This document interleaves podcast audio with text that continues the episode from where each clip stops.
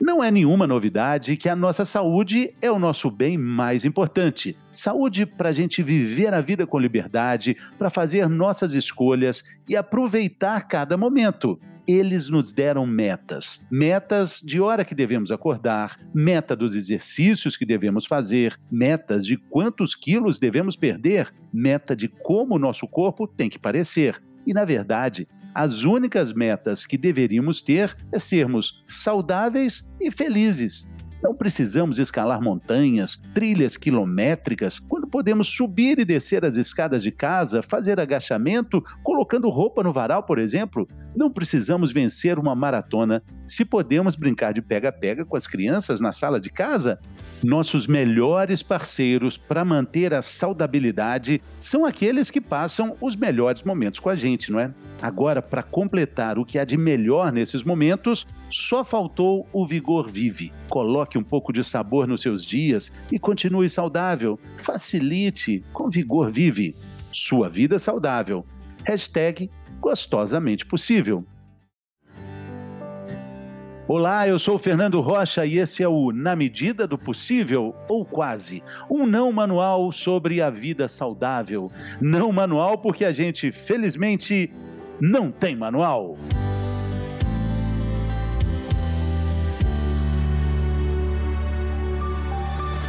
As doenças respiratórias e o outono viral. Inspirar e expirar. Nada mais simples, nada mais importante. Fazemos isso muitas vezes, sem perceber, cerca de 25 mil vezes por dia. Acontece que no outono, no inverno, com o tempo mais frio, esse procedimento tão orgânico do ar entrando pelo nariz acaba comprometido. Essa disfunção provoca aquela famosa temporada de ites, sinusite, laringite, faringite. Respirar melhor pode ser um remédio eficiente contra essa temporada de ites? A fisioterapeuta cardiorrespiratória Aline Lacerda vai responder. Bem-vinda, Aline. Obrigada, Fernando. Um prazer enorme participar desse podcast e, com certeza, sem sombra de dúvida, respirar corretamente, né? Usar de dispositivos que ajudam a gente deixar a nossa via aérea, né? Trabalhar da forma correta, sem sombra de dúvida, previne todas essas ites da vida, né? Principalmente a gente que vive em São Paulo numa estabilidade de temperatura instabilidade de umidade, muita poluição. Então a gente precisa sim não só respirar corretamente, né, aderir aí a exercícios que nos auxiliam nesse padrão de respiração, nessa consciência respiratória melhor, como também usar de dispositivos que ajudam no perfeito funcionamento das nossas vias respiratórias. É possível a gente passar a vida inteira respirando errado, sofrendo com alergias respiratórias, principalmente nos meses mais frios, e não perceber que, na verdade, a gente está só respirando errado? Sem sombra de dúvida, é possível sim, Fernando. A gente vê muitas pessoas respirando pela boca, né? E, e, a boca acaba não exercendo essa função de aquecimento, de purificação e umidificação do ar que nós respiramos. Então, a gente vê muitas pessoas, principalmente agora que temos, né? A gente está aderindo muito mais à máscara. Ainda de máscara, dá para perceber que muitas pessoas ficam o tempo todo com a boca aberta aberta e, é, e sem máscara ainda isso é mais evidente. Antes da pandemia a gente via muito pessoas com esse padrão respiratório, não só uh, oral, né, como também um padrão respiratório mais superficial e obviamente de acordo com a condição emocional esse padrão respiratório muda de acordo com a fisiologia, com a anatomofisiologia da via aérea. Então, pacientes que têm alguma condição tanto nasal como também na garganta, que isso né, é identificado por especialistas, que no caso o torrino e tudo mais. Então tem um padrão de respiração diferente. Então é super importante essas pessoas ficarem mais atentas a esse padrão de respiração. Se notar uma respiração mais é, superficial, notar muito ressecamento na boca, que está tá está respirando, a respiração está predominando pela boca, é super importante procurar um especialista, né? E agora a gente fala da condição de via aérea alta, mas tem também aquelas pessoas que respiram errado, mas por uma condição pulmonar, que daí no caso o, o especialista é o pneumologista. E a fisioterapia entra naquele momento em que o paciente, a criança, o adulto tem uma condição patológica instalada que limita essa área de troca e faz com que ele respire de uma forma não fisiológica e o errada. fisioterapeuta exato, errada, e o fisioterapeuta entra em ação para trazer mais funcionalidade para a respiração desse paciente, mais qualidade de vida e tem tantos testes, Fernando, que a gente usa no dia a dia. Por exemplo, para quem está ouvindo a gente, é, você, minha cara ouvinte, meu caro ouvinte, chegou até nós porque certamente tem algum problema de respirar, desvio de septo, bronquite, sofre com a temporada dos ites.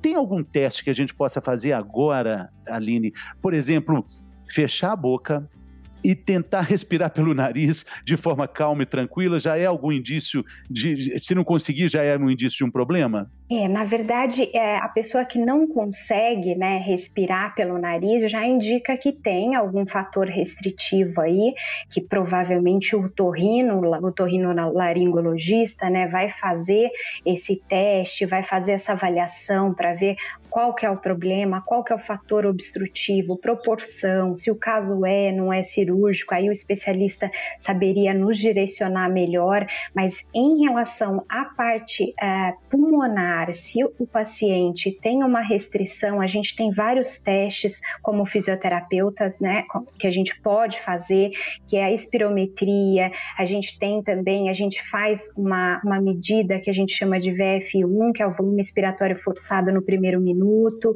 Então, são vários testes que a gente pode verificar e aqueles pacientes que ainda têm uma área de troca muito diminuída, tem é, comprometimento dessa capacidade. Esse ano a gente tem presenciado muito isso por conta da Covid, né? Então, pacientes com comprometimento aí, porcentagem de 20, 50% do pulmão comprometido, e aí acaba refletindo na oxigenação.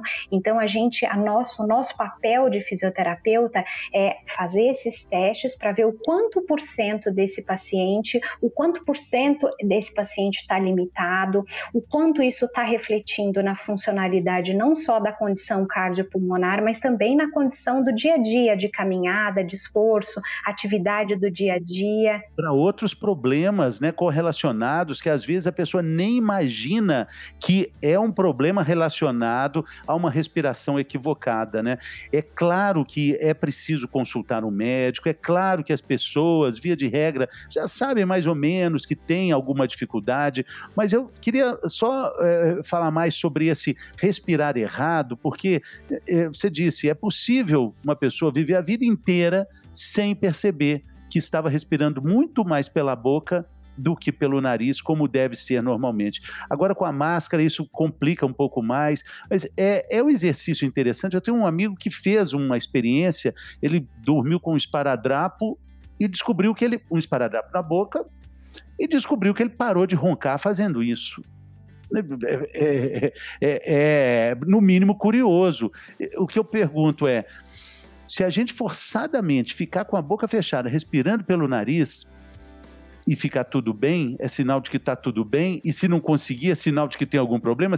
A gente pode ser simples assim ou não? Na verdade, eu acho que quando você mantém um padrão de respiração ideal, né, com a boca fechada, que o que ele fez, pelo que eu percebi do que você me descreveu dele, ele não tinha nada patológico instalado, ele tinha um mau hábito, exato, um mau hábito, né, de, de, de ficar com a boca aberta, respirar pela boca aberta, e aí tinha provavelmente um relaxamento da via aérea que também induzia ao ronco.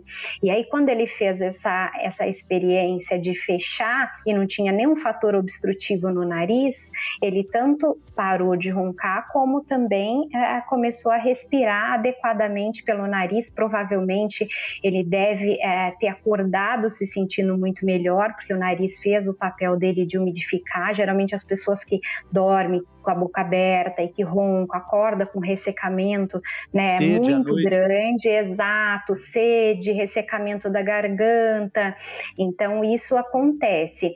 Ah, às vezes acontece, Fernando, da pessoa de fato dormir com a boca fechada e respirar pelo nariz, e não necessariamente a gente pode dizer que não tem nada no nariz, né? Porque às vezes a gente acontece, acontece pelo menos na pediatria, do paciente respirar pelo nariz direitinho é, e com a boquinha fechada, porque até uma certa idade, a gente diria que até os seis meses, a criança ela não consegue compensar com a respiração oral. Por isso que quando uma criança está com o nariz obstruído, isso tem tanta repercussão né, de desconforto, incômodo, sono, alimentação, isso reflete tanto porque ela não consegue compensar com a respiração oral. Ah, e às porque, vezes... porque é perfeito, né? Porque funciona de forma orgânica, né? Só quando a gente cresce que a gente vai cometendo esse equívoco de, de respirar pela boca, né? Isso, e porque também anatomia. Então, a língua é uma. Ela nasce da, mais ou menos daquela forma, e a criança tem a cavidade oral pequena, né? Então, a condição anatomofisiológica lógica não permite com que a criança eh, compense com a respiração oral.